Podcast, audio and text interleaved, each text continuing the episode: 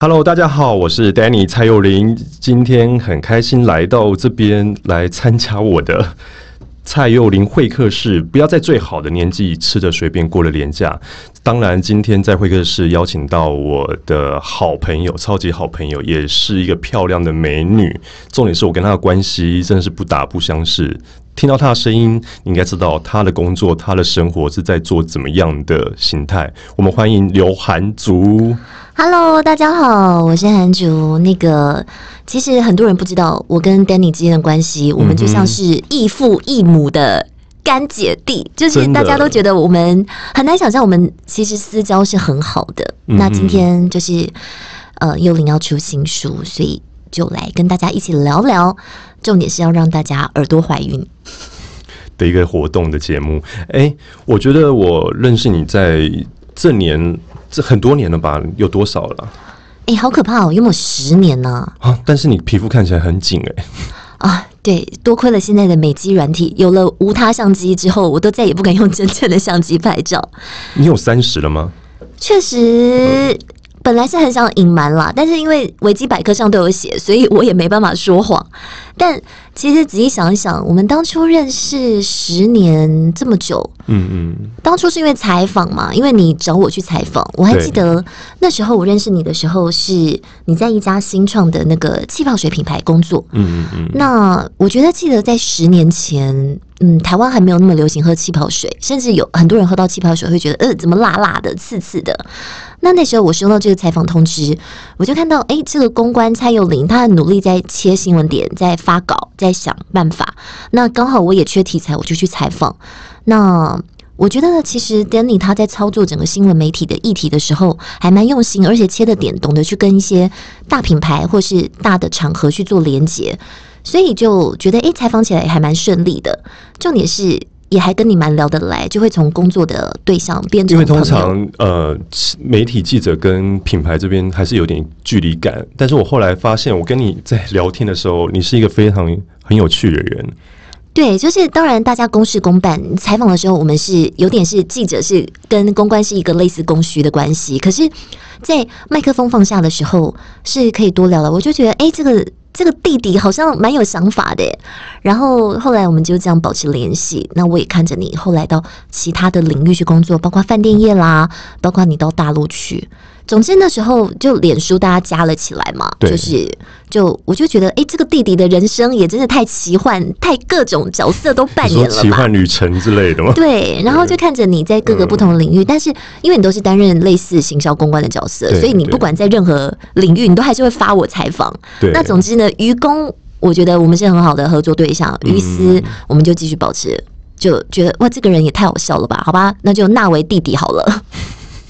所以我觉得在呃不打不相识的过程中，这一路上，我觉得嗯，因为刚看到你，其实我们认识这么久了，嗯那其实我发现到我们都还蛮会保养外在的哦。对，就是就像我说的嘛，就是其实大家可能看不太出来我的年纪，可能因为我的声音比较，以前一开始大家觉得我是娃娃音，嗯，我也很意外。我其实，在想我自己到五六十岁阿嬷的时候，我是不是声音还会像之前这样？那但没差，反正我现在已经过了三十。但前阵子我不是参加你生日吗？啊恭喜你喽，也加入了三十俱乐部。我觉得刚开始我过好像过了三十岁之后就不太喜欢过生日，但是我后来因为今年的关系嘛，所以让我更有种活在当下，所以每年的生日都是当这个庆典在做。所以你会害怕三十吗？尤其我我刚开始是蛮焦虑的，讲真的。其实对我来说，嗯，因为我已经过三十，然后我觉得到三十出头的时候，都还会有兴趣去过生日。那但是现在就是觉得以前要。办的很盛大，然后拍很多照。其实你拍很多照，只是为了秀给别人看而已，要告诉大家，诶，我过得很好，诶，我朋友很多，嗯诶，我可能口袋 Michael Michael，然后怎么样怎么样，等于以前生日办的很盛大，某种程度来说是过给别人看的。但当你现在人生一直在进程之后，你会觉得自己的自在最重要。哦，所以像。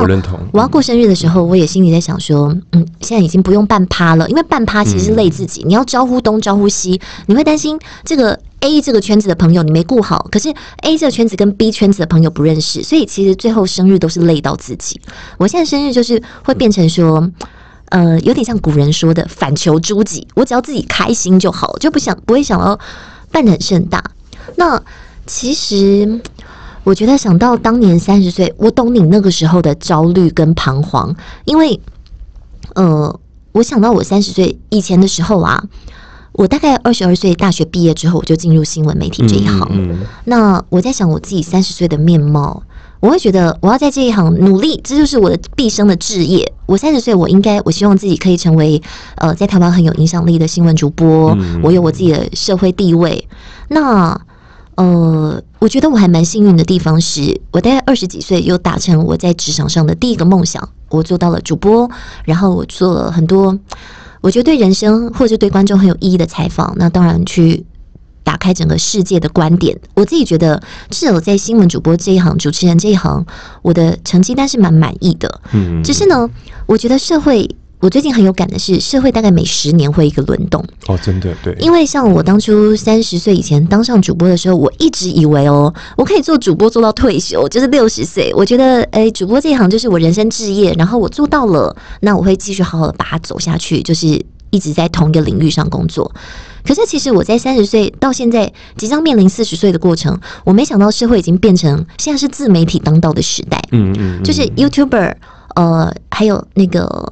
呃，KOL 就是有这么大的影响力，那人生要有很多的斜杠，所以我也在今年就是这两年感触很深，我就下定决心，好，我也不要固守在 in house 一个电视台新闻主播的工作，我也要自己去做一些我想做的事，包括在网络上的影响力，所以去做一些主播啦、主持人多元发展，甚至一些携手各方面的工作，广播 DJ 什么都做，我觉得，呃。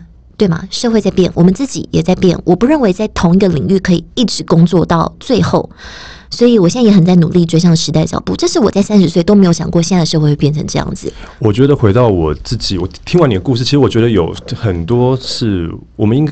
个性太像了，所以我觉得可以跟你当这么好的朋友到现在。我那时候在三十岁的时候，除了刚教育之外，我在二七二八看三十的时候，我会觉得哇，我我一定要坐到一个位置，然后开着 B N W 车，然后每天帅帅气气，穿着风衣，手拿咖啡，嗯，然后走在那个大马路上，然后进办公室，就是有这种憧憬跟幻想。那直到自己到了三十岁过后，我发现到，哎，三十岁好像是一个有很多人说分水岭，但我。就我自己而言来看，我觉得它不是一个分水岭。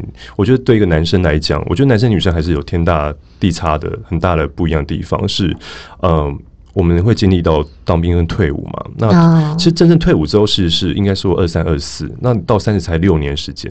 所以三十有了很多人都在说，他是不是可以变成三十而立？我觉得有点难。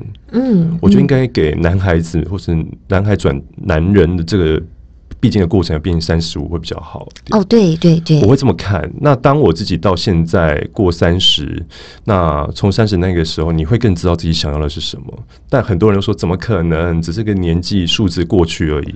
但后来，当你走到三二三三三四，包含上上个月来参加我生日，到三十五这个看展，我会觉得，哎，三十五是一个你。很多东西是已经定型了，那这个定型是你过去的总复习到现在，那不管是好的跟不好的，你都会去无存精，你更知道说，哎，这个人这个事情或这个份工作，他嗯很棒，然后比如说配又高，或者是展望很大，但他不适合你。对。所以我中间也是经历过很多断舍离，包含是扪心自问啦，就是说自己有没有那个本事，有没有那个能力，或者是这个东西会不会在下一个开始的时候，我会不会去，还是继续还是继续冒险吗？还是安逸在现在就好？这是我觉得在过三十到现在这个年纪中间的旅程中，我发现到不一样的地方。确实，因为就像我说的，我看着你在很多不同的工作，完全不同的职场，我觉得你断舍离这方面是我还蛮佩服的。因为当很多人一开始选择自己的职业，或是不管是因为薪水也好，或是呃钱多事少、离家近各种方法，呃各种那种。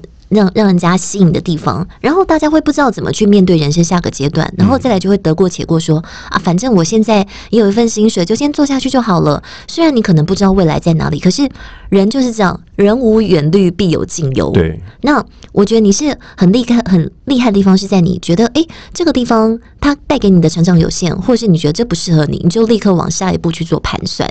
那我跟你比较相反，是我大概在新闻这个领域，我大概坚持了十五年左右。嗯嗯嗯，只是说，我觉得现在自媒体当道的时代，我发现，诶，看新闻的人越来越少。那呃。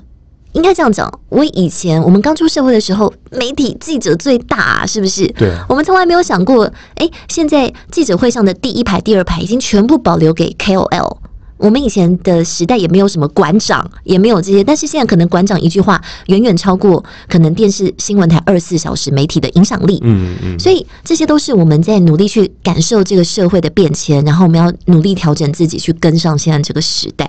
而且我觉得是，嗯，我觉得趋势跟是那个当时跟现在有点不太一方，呃，不太一样的地方，都是在我们都在进步。嗯哼。那。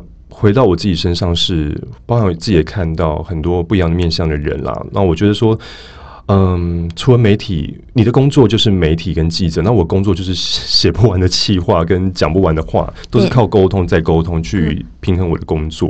那回到我自己身上，我会发现到过三十之后，到现在这个年纪，是我的工作跟生活有时候我会失衡。那你怎么调？因为我自己的个性啊。我也是一个时间管理大师，真的吗？我会把所有的行，我如果可以的话，我会把一天哦排五个行程，就是我可能一早出去，然后中午接一个，下午接一个，晚上接一个，我会把所有事情都摆在同一天。我就会那个吗？哦，其实有时候我如果忙起来的时候。我真的很忙，就是连回个讯息的时间都没有。然后我就一直不断的在这个地方做完这份工作，然后上计程车，下计程车，然后怎么样怎么样。那我自己习惯的方式是，我喜欢把工作排满满排在一起。然后呢，我空出一整天是完全没工作，让我自己可以休息，就是放空。那呃，我不晓得别人是怎么样，我会喜欢这种，要么就一口气忙起来，要么就一口气好好让自己休个两三天的假。我是会这样子去做调试。那如果真的这个 loading 重到负荷不来的时候，再来去做你所谓的取舍。不过呢，就是像你很能够做到断舍离，那我不太容易做得到，所以从我的家就可以看得出来，我家就是处在一个山崩的状态。这个我也舍不得丢，那个我也舍不得放。所以你家很乱，是不是？对，就是看完高佳瑜的家之后，我也觉得，哎呀。我除了枕头不是，除了枕头不是那样的话，那样基本上是差不多的。明白，所以我嗯，我觉得我有一个地方，就像你常常在夸奖我断舍离很厉害之外，我觉得在我会，我是一个非常 on 跟 off 很明显的人。比如说，我可以很认真工作，那不要来烦我，然后讯息跟 email 我会秒回秒读，然后。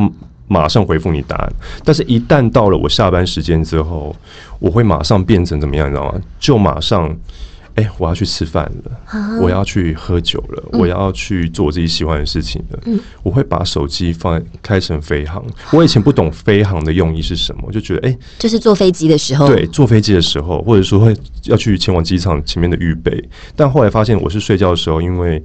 大家都说那个电磁波的关系啊，所以我还是会有那个飞行模式的开启。但我觉得开启的时候是真的是很心安的，因为接下来这是你的八小时、十小时没有人理你的，嗯嗯，然后你可以认真睡个觉，你可以认真追一个美剧，你可以去洗个热水澡之后，然后看自己喜欢的书这样子。哎，但这一点我真的跟你不太一样。我可能是因为新闻媒体的那个出身，我基本上是不能漏接讯息，我有资讯恐慌症，我就连碎片时间，我可能都还是习惯性的一直在刷新闻，看看哪里发生什么事，而且加上现在我还要刷 IG，要看看各个现实动态，哎，这个人过得怎么样？哎，那个地方发生什么事情？所以我还没有办法做到完全的呃，让自己隐居山林，就是关了那个飞航模式。但是我有一点跟你很像的地方，是我也是会秒读秒回的人，因为我不太能够理解那种赖上会有九十九封未读是什么。这样你怎么知道你失去了什么重要讯息，或是哪些事情？所以，呃，我想要给大家一个蛮重要的观念，就是说，我觉得秒读秒回，呃，基本上我我自己是支持这样子。但是呢，当你一直不断的反复去做一些传讯息的动作的时候，你还不如直接电话拿起来。你现在可以讲话吗？我现在打给你。因为我发现现在很多上班族他们的一个习惯是太习惯打字了，就是嗨嗨，你好，韩竹，我想请问一下，你现在有空吗？那个呃，什么事？什么事？你会发现有一些人 在那个使用通讯软体的时候，基本上把它当成废话在用，就是让你。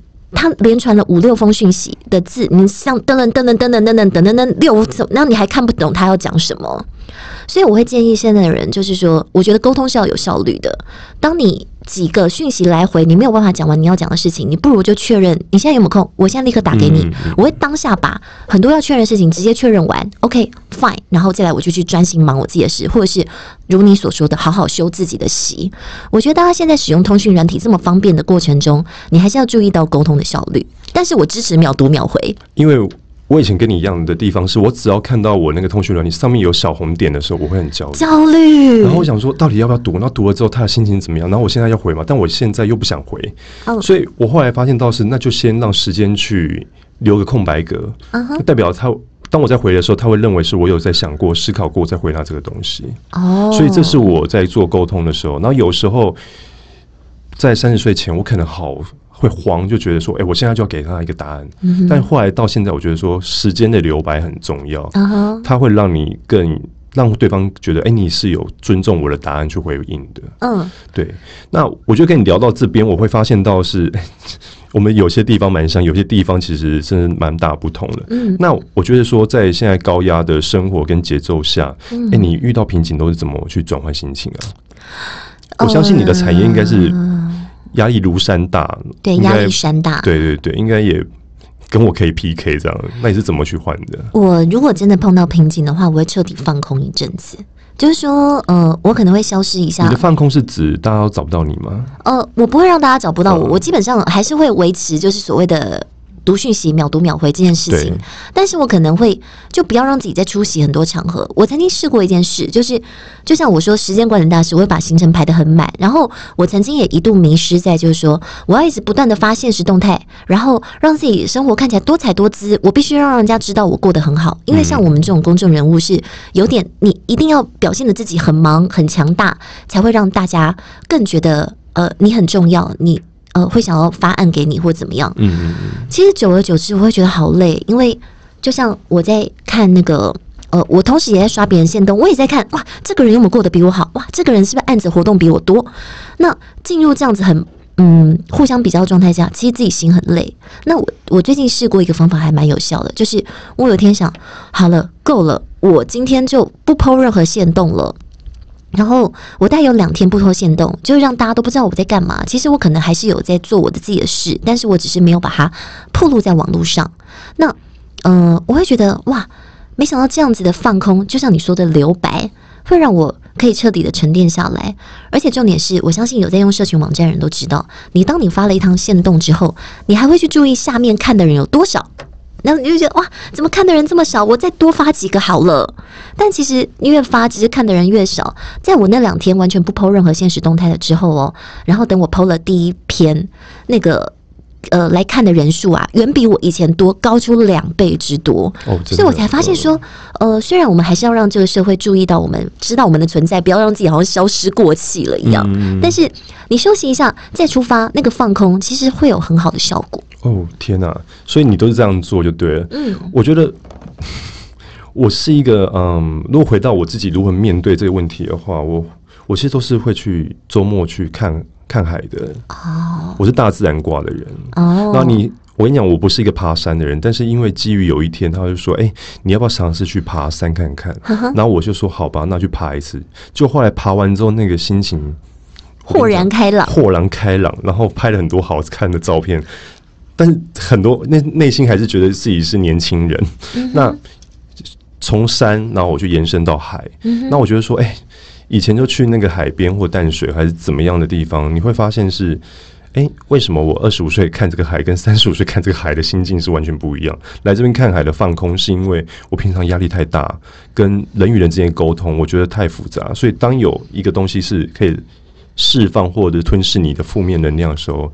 我觉得是大自然的东西，是所以我会跟大家说，你必须要走出去，不要都窝在家里。我觉得在睡觉或者吃东西，它是短暂逃避，但是你唯一走出去是做大自然跟你平常生活是反方向的动作的时候，你会发现到，哎，原来我是现在是可以短暂的不要去思考，暂停你的脚步。所以我觉得这是我要跟大家分享的。哇，你是真心喜欢爬山看海？我那时候还以为你只是要 PO 网帅照而已。哪有啊？我还是有认真在爬，好吗？对。哎，那你嘞？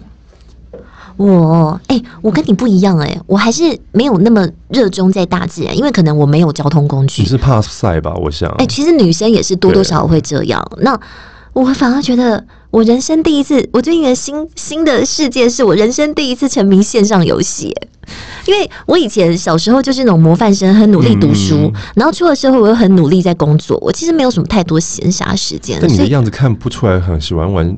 电动玩具的人啊，对我以前是不玩电动玩具的人，所以我到今年稍微重新给自己一个脚步，就是稍微放空放松之后，首先呢，我先入手了 Switch，然后大家说动物森友会很好玩，我就跟着玩动物森友会，然后呢，接着我又沉迷在线上游戏的世界，我就是玩了那个狼人杀，然后就哇，整个打开我新的世界观。我以前还想说，怎么会有人沉迷线上游戏，然后拿个麦克风跟你不认识的人沟通，然后还有网公网婆，然后会 社会新闻说呃。呃，少女会跟着自己网友出去，以前这些都是我不能够理解的世界。但是我现在进入了线上游戏，然后玩狼人杀之后，我居然交到了一群很好的网友跟狼友，然后我们真的变成朋友哦。我们会去关心彼此的生活。我甚至还想啊，有一个人他是在 Seven 当店员，如果以后我开了一个咖啡厅或什么什么，诶，我看这个人蛮老实、蛮踏实的，我一定会把他从 Seven 挖来。我们真的会彼此关心，然后。包括我生日，他们居然帮我庆生，所以我经过这个游戏，我突然认识了很多社会上我以前从来没有认识过的职业，比方说。我现在很要好的是一个导游啦、健身教练啦、科技宅、工程师，或者是那个嗯呃那种真心在玩股票的股民也好。就我认识啊，还有那种房仲代销，然后还有甚至刚毕业的大学生，什么什么的，我全部都跟他们认识，然后他们都称我一声“竹竹姐”，因为呃叫我“竹竹”啦，“竹竹”，因为他们也没办法想象是。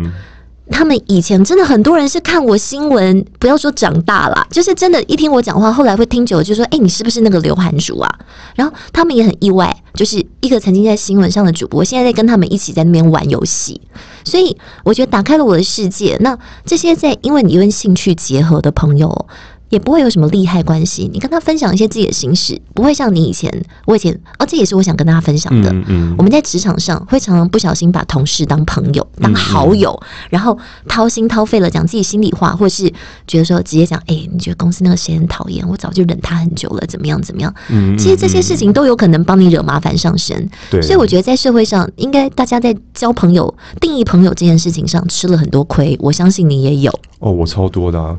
我觉得回到回到刚刚你你问我这个问题，我觉得也是我一直在讲的，就是呃断舍离之外，我觉得我断了另外很干净是朋友哎，对，因为我觉得你在不管在整个年纪，尤其是过现在我这个年纪哈，我回头看看过去的几年，我觉得不管在职场上或者生活或者是亲戚朋友好了，我觉得都会被一种。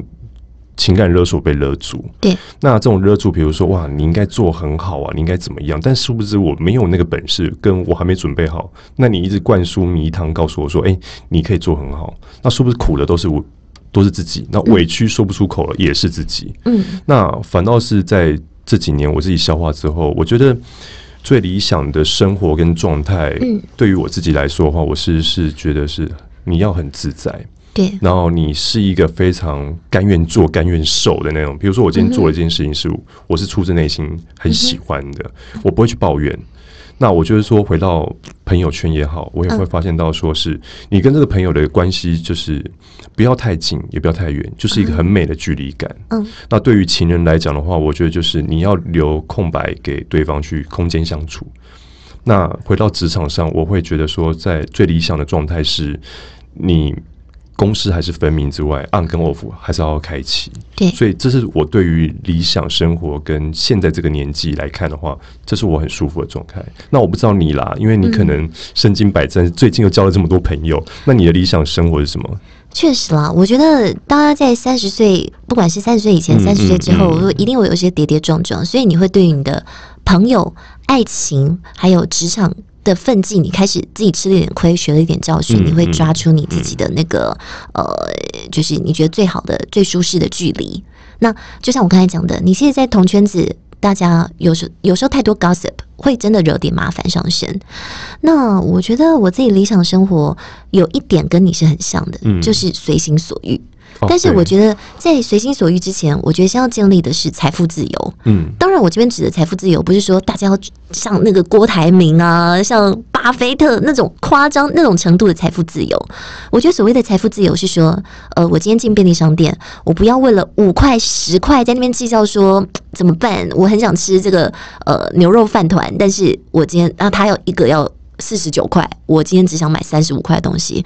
所谓的财富自由，应该是说，呃，我希望大家还是在你三十岁之前或三十岁出头的时候，你还是要认真工作，你甚至要稍微做一点理财规划，嗯然后让你自己是有一点资本的。那你先有这样方面的财富自由，而不是说左支右绌，还在呃啃老，或是为了一点钱不知道怎么办。嗯嗯那当你累积了大概一个程度的财富之后，然后你才可以去随心所欲做你想做的事。嗯这个随心所欲也包括了健康。有些人呃都不顾自己的健康，乱暴饮暴食，最后发现自己痛风。现在很多人提前有一些。呃，不应该有的三高，或是老人家才会有的病发生在自己身上。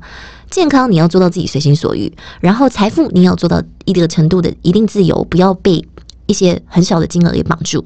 然后呢，在这样的状况之下，你可以给自己两年的时间去做你想做的事情，哪怕是很理想的，我想要进入山林里去去怎么样之类的。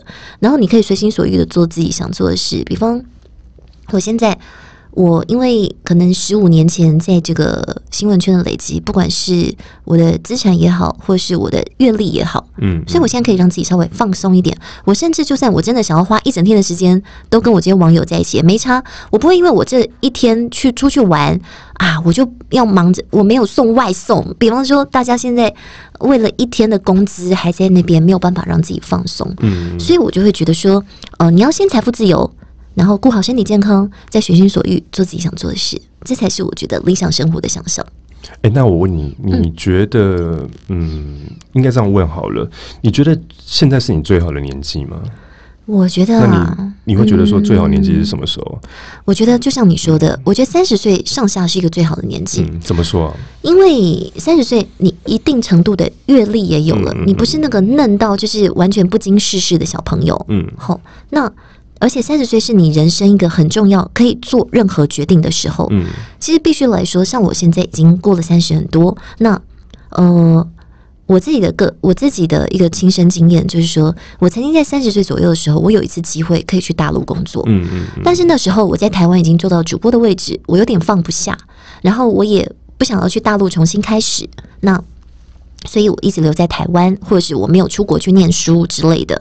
那到我现在快要四十了，回头去看这个时候，我如果现在啊，我想要再去大陆，或是我想要出去念书，我已经没，我已经不敢了。嗯就是过了三十岁，你可以做三十岁那个关头，你可以做很多跟人生有关的重大决定。嗯但是如果你过了三十之后，你可能就没有那个本事勇敢。嗯嗯因为我会在想说，我现在是一个三十七岁的人，我如果去大陆重新开始，那呃，大陆的人一定会想，哎，这个三十七岁的姑娘，怎么这个台湾姑娘还没结婚呢？怎么她现在来这边跟我们重新交朋友是什么回事呢？她是不是在台湾发生了什么事呢？嗯，就是我自己一个呃三十七岁的状况，我不太敢去任何一个新环境重新开始，或者说我现在如果到美国去念个书，哦、念个硕士，那我的同学们都才二十几岁或最多三十，那我一个三十七岁的人，我会不知道如何自处。嗯嗯所以我觉得三十岁是一个人生很重要的年纪。首先，你有一点可能存了一点钱，然后你有点社会阅历，